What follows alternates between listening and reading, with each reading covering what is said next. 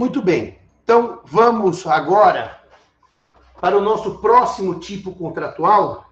E nós vamos trabalhar, então, as modalidades de empréstimo. Vamos trabalhar, então, as modalidades de empréstimo. Os empréstimos são dois, de acordo com o Código Civil: o mútuo e o comodato. Mútuo e comodato são as modalidades de empréstimo de acordo com o Código Civil. Uh, alguém sabe me dizer, porque estudou direito romano e já aprendeu, qual é a diferença entre o mútuo e o comodato? Qual é a diferença entre o mútuo e o comodato? A fungibilidade do bem. Ou seja, tanto mútuo, não é intangível, não, Alcides, é infungível. Tanto mútuo como comodato são empréstimos gratuitos. Mas diz a lei que o comodato é um empréstimo gratuito de bem infungível, pelo qual o comodante, artigo 579, que é o dono da coisa, transfere a posse ao comodatário. Transfere a posse ao comodatário. E o comodatário, evidentemente, ao fim do prazo contratual, tem a obrigação de restituir a coisa emprestada. 579 do Código Civil, que o Carala vai transcrever na tela para a gente. O comodato é o empréstimo gratuito de coisas não fungíveis, perface com a tradição do objeto. O mútuo tem que restituir, diz a Vanessa, corretissimamente, na mesma qualidade e quantidade da coisa emprestada. E no comodato, eu tenho que restituir a própria coisa. Deixa eu fazer uma nota para vocês aqui. Eu tenho esse lápis aqui na minha mão. E daí eu digo, tô, tô, tomando nota com esse lápis. Esse lápis é bem fungível ou é bem infungível? Um lápis amarelo comum com uma borrachinha na ponta. Ele é um bem fungível ou é um bem infungível? Fungível, certo? fungível. Então, eu estou na sala de aula. Aliás, tive uma notícia bastante chata essa semana que é quase certeza, quase certeza, que a gente não vai voltar para a sala de aula esse ano inteiro. Semestre que vem continuamos aqui na tela do computador. O que, para falar a verdade, para os senhores me deprimiu, me deprimiu bastante. Mas, enfim, vamos ao que interessa. Eu empresto esse lápis para o Marcelo tomar nota. Esse lápis. Reparem que quando eu empresto esse lápis, eu emprestei um bem fungível. Pergunto aos senhores: o Marcelo pode restituir outro lápis de mesma qualidade ou ele é obrigado a restituir exatamente este lápis que eu emprestei? Imaginemos até, para ficar simples para vocês, que eu estou tomando nota com uma caneta Bic. Bic. Acabei de comprar a caneta Bic. O Marcelo me pede a caneta Bic emprestada. Eu empresto a ele a caneta Bic. Na hora de restituir, ele tem outra Bic no bolso, ele me restitui outra, idêntica, azul, novinha. Pergunto: quando eu empresto a Bic ou eu empresto o lápis, pela definição de comodato, eu empresto coisa não fungível. Então pergunto: o Marcelo pode me devolver outro lápis ou outra caneta? O empréstimo do lápis da caneta é um empréstimo que chama-se comodato ou é um mútuo? O que, senhores acham? Escrevem aí, escrevam aí sobre essa minha pergunta para vocês conseguem entender uma questão. É um mútuo? Pode devolver outro lápis? Você acha que pode mesmo? Vamos pensar na prática. Eu estou na sala de aula, pego essa caneta emprestada, esse lápis, pode devolver outro? Acho que não. E agora? Como é que os senhores saem dessa? Isso é um mútuo ou isso é um comodato? Daquela caneta e daquele mútuo. Devolver uma caneta com menos tinta. Silêncio, mútuo, mútuo. Agora que a coisa pega, né? Se eu tiver um idêntico comigo, esse não tinha um S de Simão nele. Infungibilização por disposição voluntária. A obrigação, o Marcelo Cairala diz, a obrigação é de dar coisa certa, então é comodato. Obrigado, Renato. Obrigado, Renato. É, você efetivamente, você efetivamente fez uma distinção que eu gostaria de fazer com vocês.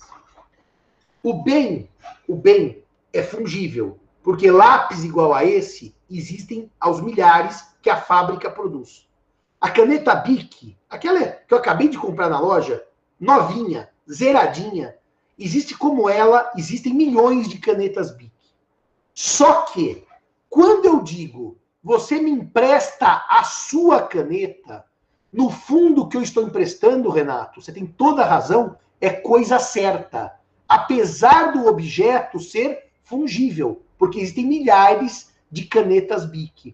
E é por isso é por isso, Renato, que quando eu estou tomando, eu, no tempo que existia a lista, e que eu tinha que assinar a lista, e que eu chegava na sala de aula sem caneta, e eu dizia para um aluno ou uma aluna: Você me empresta a sua caneta?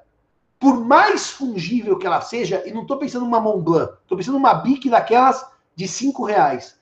A caneta é fungível, mas a obrigação é de dar coisa certa restituir coisa certa.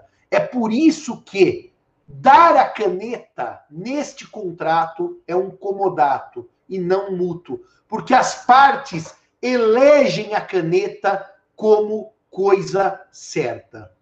Então eu empresto aquela e restituo aquela. Perfeito, Renato. Essa é a diferença entre fungível, que é o objeto em si, e dar coisa certa, que é o objeto em relação àquele contrato. Para aquele contrato, a caneta prossegue fungível, mas as partes a elegem como coisa certa. Reparem um detalhe. Evidentemente que se eu for falar de comodato de imóvel, imóvel é sempre infungível, a fungibilidade dos bens móveis. Então essa questão não se coloca. Se eu empresto a Bruna a minha casa de praia, evidentemente que ela não pode devolver outra casa de praia. É, mas, para os bens móveis, as partes fazem da fungibilidade um item é, irrelevante, porque eu passo a ser dar coisa certa, ainda que fungível. O cara pôs aí, as partes a infungibilizam pela vontade. Isso não deixa de ser verdade. Mas, tecnicamente, eu prefiro a ideia de que as partes elegem algo fungível como coisa certa. E coisa certa é aquela que pode ser restituída. Natureza jurídica do comodato. Primeiro, que é um contrato real. A própria lei diz que só se perfaz com entrega. Então, o contrato real só se perfaz com entrega. Segundo, é um contrato gratuito. Por quê? Porque só há vantagem para o comodatário. O comodante que empresta não tem nenhuma vantagem. É real, é gratuito. Depois que ele é um contrato típico, porque afinal está previsto em lei. Contrato típico, porque está previsto em lei. Depois, o comodato é um contrato não solene. Ele independe de forma. Vou contar uma fofoca para vocês, mas não vou contar o santo porque eu tomaria dando moral nessa história. Não solene, porque independe de forma. Quando eu era aluno da faculdade, eu era da representação discente e era o representante do DCV. E eu por incumbência dos meus alunos, dos meus colegas da, de chapa, da discente, assistia a todas as aulas de todos os professores para fazer uma avaliação das minhas impressões daqueles professores, que depois nós passávamos uma avaliação geral todo semestre Todos os professores da faculdade eram avaliados pelos alunos. Todo semestre nós éramos avaliados. Nós, os alunos avaliavam os professores. E eu fui assistir a aula de todos os docentes dos anos 90. Todos, sem exceção de direito civil. Tanto que eu tenho isso até hoje guardado comigo. O que aconteceu então? Eu assisti a aula de um professor específico, que eu não vou citar o nome, senão eu estou mudando moral, e esse professor disse assim: É, vejam bem, o como, eu assisti a aula de comodato, essa aula que eu estou dando hoje para os senhores virtualmente. É, vejam bem, o comodato precisa ser por escrito. O comodato precisa ser por escrito. O comodato precisa ser por escrito. E eu confesso aos senhores que aquilo me incomodou bastante, porque o contrato não solene independe de forma. E ao final da aula, que eu não devia fazer isso, porque eu estava incógnito, tomando nota para ver as questões que eu tinha que ver, mas eu não me contive. Eu cheguei para esse professor, falei, mas professor, o senhor passou a aula inteira dizendo que o comodato tinha que ser por escrito, né? Mas a lei não exige forma. E pelo artigo XPTO, era código 16 ainda, o contrato, o negócio jurídico só tem forma quando a lei exige. Não é isso, professor? Ou entendi mal? Ele já me conhecia do departamento, que eu era representante dos alunos. Disse: Não, Simão, veja bem, eu sou um homem que trabalho com a prática. E na prática tem que ter contrato escrito. Como é que você prova depois o contrato? Bom, isso é um desvio categorial. A lei não exige forma escrita. E, portanto, ele é válido, ainda que verbalmente. Aliás, quando eu morava em casa com as minhas irmãs, as minhas irmãs faziam comodato de roupa todo dia de manhã entre si. E ninguém fazia contrato nem assinava nada. É a prova de que o comodato é um contrato que independe de forma. O que ele devia ter dito? O contrato é não solene, mas, para prova, é melhor que ponha no papel. É, então, é, é, é, é, houve um pequeno problema entre a categoria jurídica e é, depois eu vou. Depois os meus monitores estão assistindo a aula. Mandem no WhatsApp, no nosso grupo de monitores, quem foi o professor que falou essa pérola. Vamos ver se vocês conhecem os professores da faculdade como eu. Mandem, mandem depois para mim. Bom, dito isto, a última questão do comodato é que ele é um contrato unilateral, porque ele só gera prestação pro comodatário. Unilateral, porque ele só gera prestação pro comodatário. É, alguns, como é, alguns doutrinadores vão dizer que o comodato é um contrato bilateral imperfeito. Por que bilateral imperfeito? Porque se o comodatário tiver que realizar despesas com a conservação da coisa que não decorram do próprio uso, vou dar um exemplo para vocês. Eu empresto para a Bruna minha casa de praia. A casa de praia tem um problema na viga central que ameaça a ruína. A Bruna troca a viga central e cobra do Simão. Essa, e o Simão vai ter que indenizar a Bruna pela troca da viga. Então, dizem alguns autores, essas despesas que o comodante paga ao comodatário que vão além da simples conservação da coisa, que são benfeitorias necessárias, gera uma bilateralidade imperfeita. E a melhor doutrina diz que não.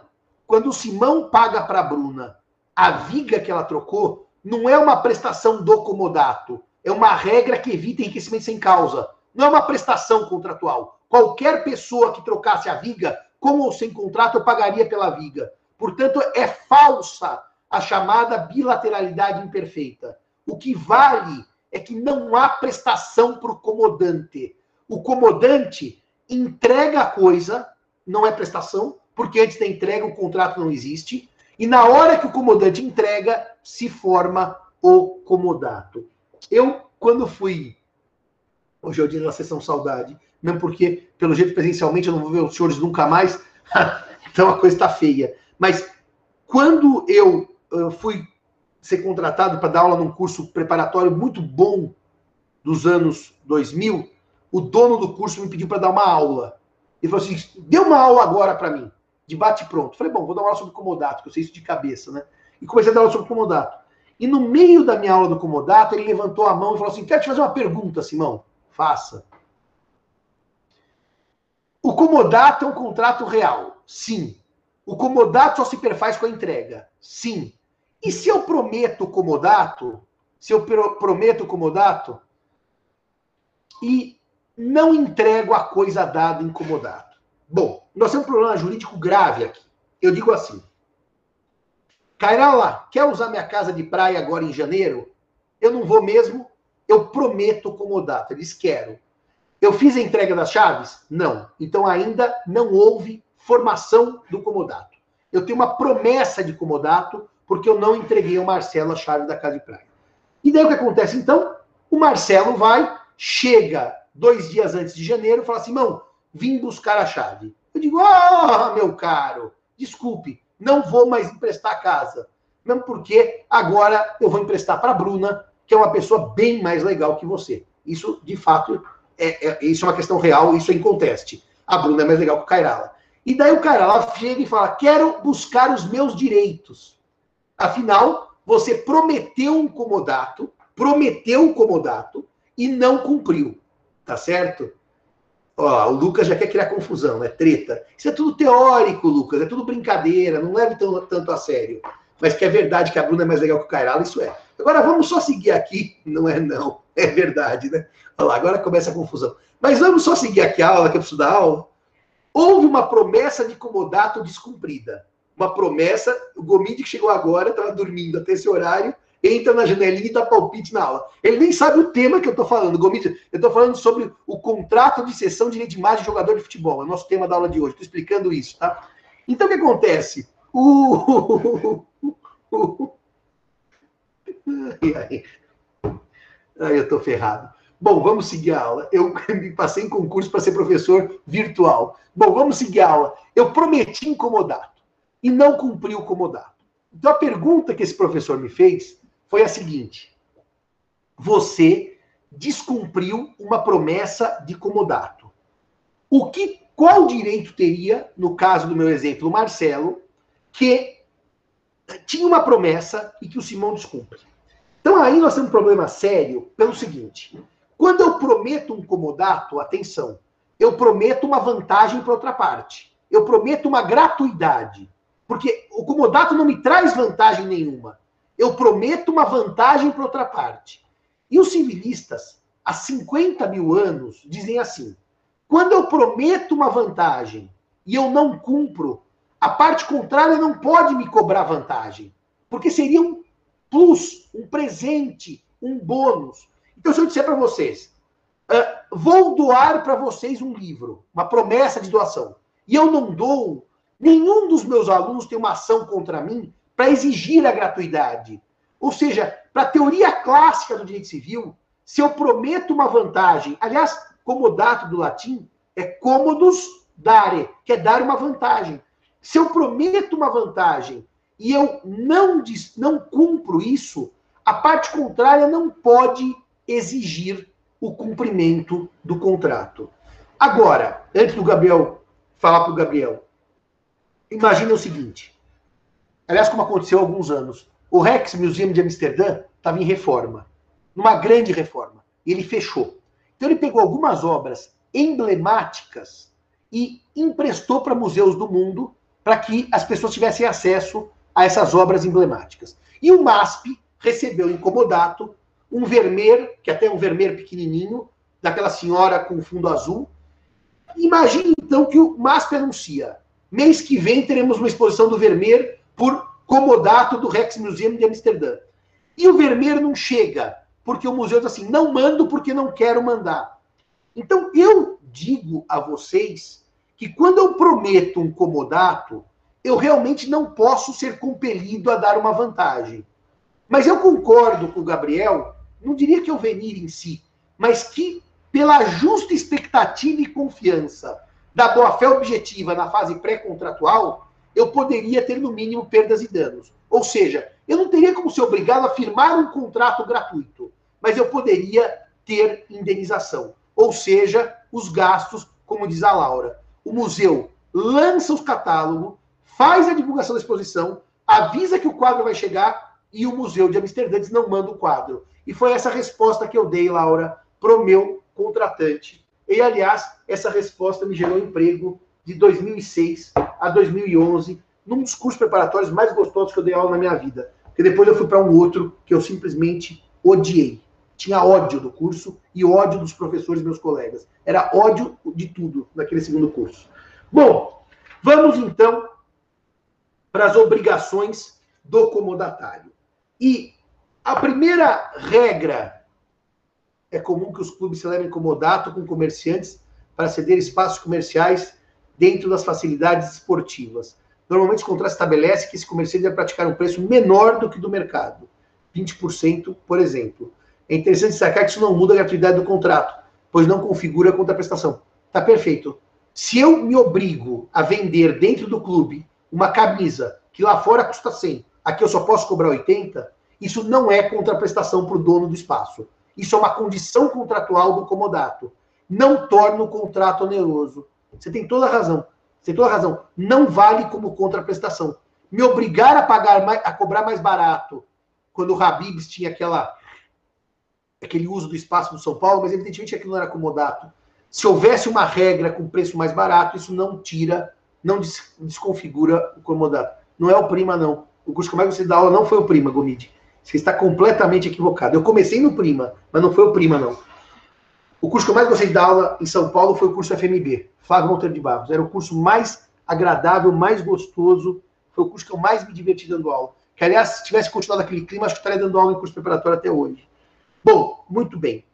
Então vamos à primeira prestação, a, a, a, a regra do artigo 582. Cairala transcreve o 582, obrigações do comodatário. Obrigações do comodatário. Artigo 582. O comodatário conserva a coisa como se sua fosse. Não podendo utilizá-la, não podendo utilizá-la, se não de acordo com o contrato ou com sua natureza. Esse dispositivo, ele é muito interessante, porque ele traz uma situação que não é comum nos contratos, que é utilização da coisa como se sua fora. Como se sua fora, o Código Civil traz pro padrão do comodatário a culpa em concreto. Ou seja, eu não olho o estándar jurídico do chamado bônus pater familias. Eu não olho o estándar do homem médio como alguém costuma, em regra, cuidar das coisas. Não. Eu olho a culpa em concreto. A culpa do próprio comodatário. Isso quer dizer o quê? Que se eu empresto a alguém descuidado, eu estou assumindo esse risco de a coisa ser mal conservada.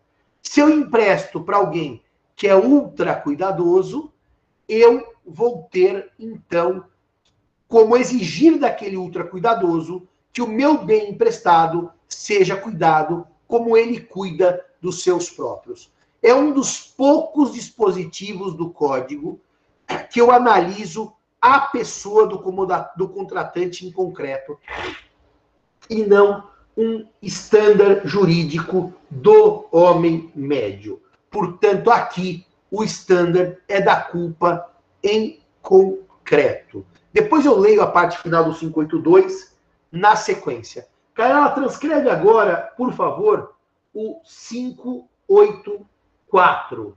Porque o 584 vai dizer que o comodatário não pode recobrar do comodante as, despesas, as despesas feitas com o uso e gozo da coisa emprestada. Uso e gozo da coisa emprestada são as despesas ordinárias, as despesas comuns, as despesas do dia a dia, as despesas, por exemplo, se eu emprestar um apartamento, as despesas condominiais ordinárias, as despesas condominiais do dia a dia são arcadas pelo comodatário. Quando eu ajudei a Tereza a escrever o livro dela, eu que escrevi, eu, eu fiz a pesquisa para ela dessa parte do livro, é, uma das coisas que a gente colocou no livro é se as despesas do dia a dia incluem ou não incluem o pagamento do IPTU. Porque o IPTU é pago por quem é proprietário.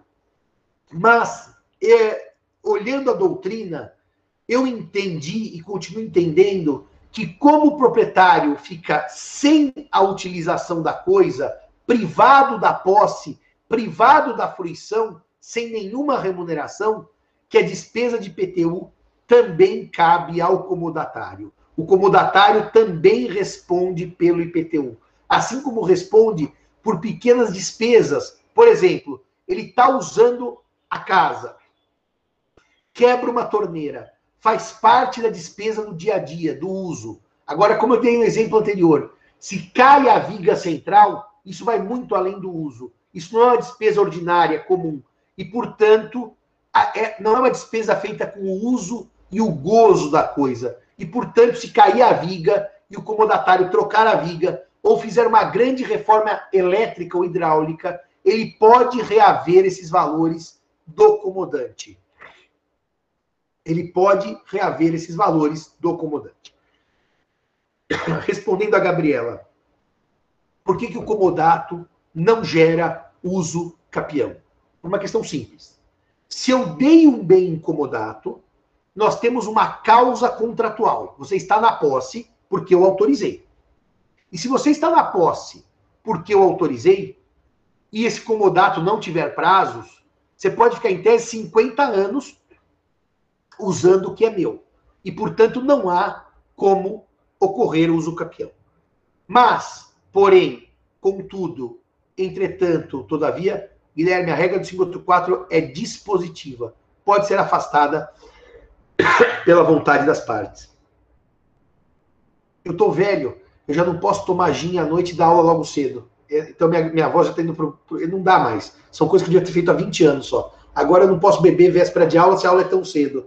Aliás, a aula às sete e meia da manhã é uma coisa muito é, é uma coisa muito muito cruel para a natureza humana. Sete e meia da manhã é a hora que a gente tem que estar tá dormindo. Mas seguindo aqui a aula, o Matheus concordou com a cabeça, mas seguindo aqui a aula, eu diria para vocês que, para responder a Gabriela, que efetivamente o comodatário pode, no meio do caminho, começar a se comportar como proprietário. É a chamada interversio possessiones. É a interversão. E se ele começa a se comportar como proprietário, ele nega a propriedade do comodante. Então, ele fala assim: comodante, a partir de agora quem manda aqui sou eu. Você não vou te devolver, você não entra, eu vou reformar a casa, aliás, vou emprestar para outra pessoa, aliás, vou alugar essa casa que você me deu incomodado. Nesse momento, a posse, a posse, que era legítima e justa, passa a ser posse precária pelo vício da precariedade, pela quebra da confiança.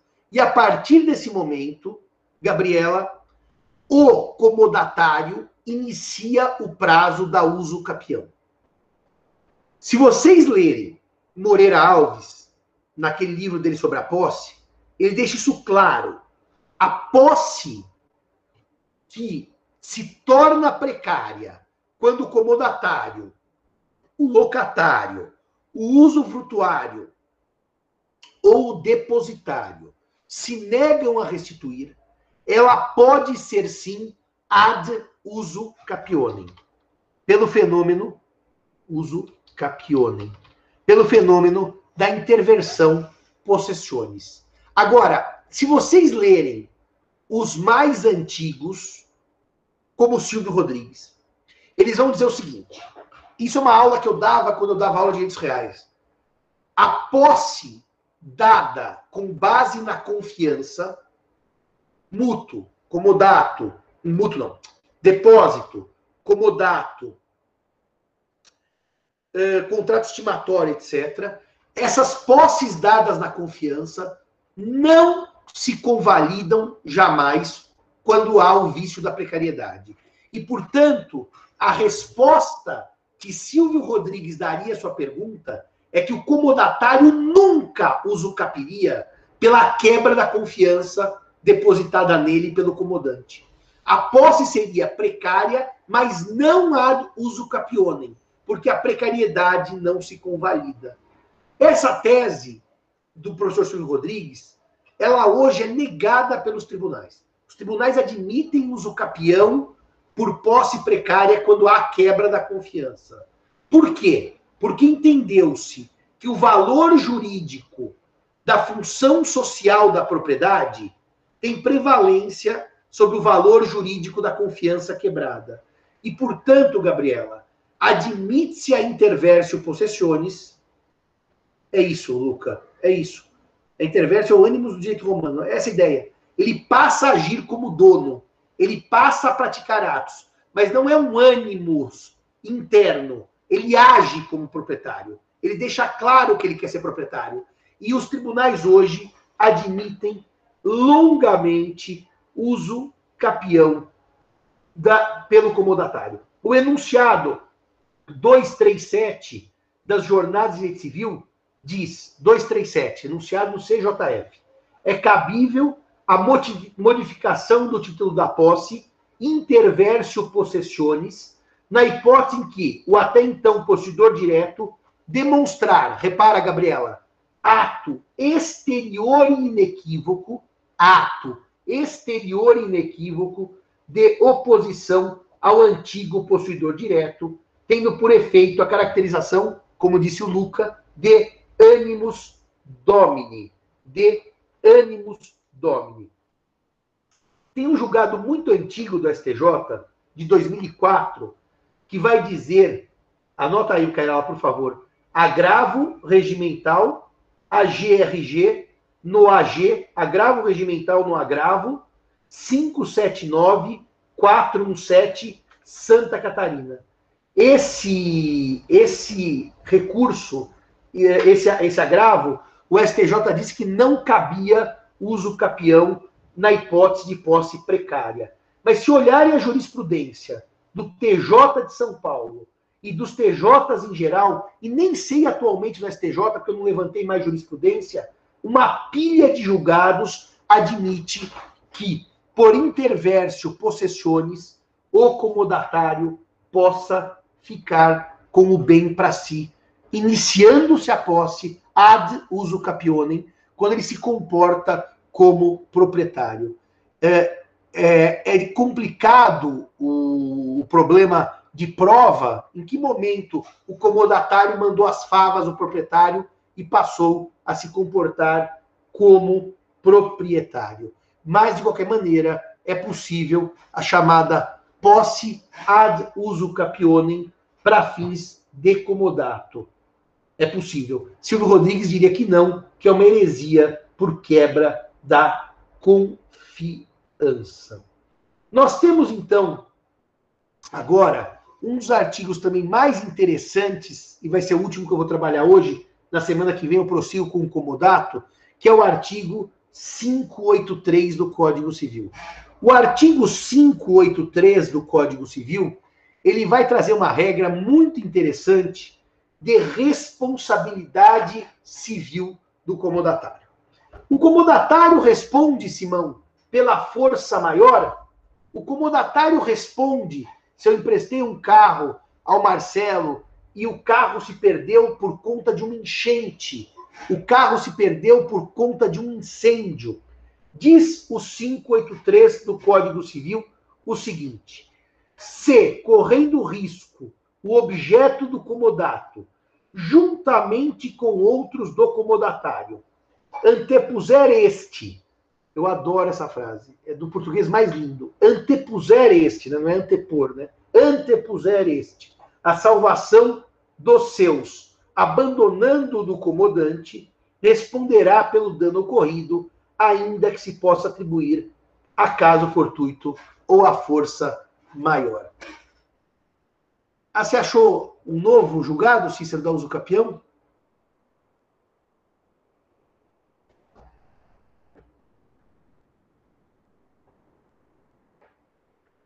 Ah, esse julgado, obrigado, Cícero, do ministro Buzzi, vai dizer que Você escreveu? E você defende a tese da possibilidade da intervércio ou você é contra a intervércio seguindo a lógica do professor Silvio, do professor Silvio Rodrigues? Possibilidade. É, o julgado que está aí na tela é bem atual, de 2016, e confirma a tese da possibilidade de uso capião por intervércio possessiones. Obrigado, Cícero. É, o artigo 583 ele vai trazer uma situação curiosa. Porque se eu empresto o meu carro ao Cícero, o carro está na garagem, o Cícero também tem um carro na garagem, e começa a subir água. Aliás, quem, é, quem nos anos 90 frequentava o centro, ali embaixo na Tabatinguera, na Baixada do Glicério, subia água. A água subia lá. E daí sobe a água. E o que acontece então? O Cícero tem uma opção: salvar o seu próprio carro ou salvar o meu, dado incomodato. A lei manda que ele salve o meu antes do dele. Ou seja, ele não pode, ele não pode antepor a salvação. Se ele antepuser, ele paga perdas e danos. Se ele não tiver tempo de salvar nenhum dos bens, ele não responde por perdas e danos decorrente da força maior. Mas se puder salvar só um, ele tem que salvar o meu. A regra tem uma lógica evidente. O comodato é um contrato gratuito. Só traz vantagens ao comodatário. O comodatário responde em regra por força maior? Não, porque vale res perit domino. Quem suporta a perda é o comodante. Mas, se houver uma chance de salvar o bem, se houver uma chance, o comodatário tem que salvar primeiro o bem dado incomodato e só depois o seu próprio. É, a ideia aqui é que num contrato gratuito, que só traz vantagens ao comodatário, o comodatário não pode optar e deixar o meu bem perecer, o bem do comodante perecer e o dele ser salvo. Essa é uma regra que decorre da natureza gratuita do comodato. Esse é o 583. Uh, nós já trabalhamos o 583 e já trabalhamos uma parte do 582. E na aula que vem, eu vou trabalhar com vocês. Então, deixa eu ver quais são os artigos que faltam agora para a gente trabalhar. Eu vou trabalhar com vocês a extinção do comodato, vou trabalhar com vocês qual é o prazo para se restituir o bem dado em comodato, 582, e também a falta de legitimidade para se dar bens incomodados. Então, eu vou trabalhar basicamente o 580, o 582 e o 585. Alguma dúvida sobre o comodato até aqui? Está tudo em ordem? Tudo tranquilo? Se está tudo em ordem, se está tudo tranquilo, semana que vem, no mesmo bate-horário, mais uma vez virtualmente nos vemos. E essa notícia de que nós não daremos aulas presenciais semestre que vem é uma chatice infindável.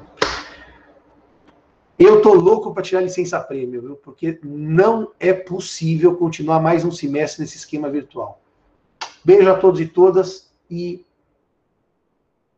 Jolivier, faz na aula que vem, no início da aula, a sua pergunta. Beijos a todos e todas e até semana que vem, se Deus quiser. Tchau, tchau, meninos. Tchau, tchau, meninas.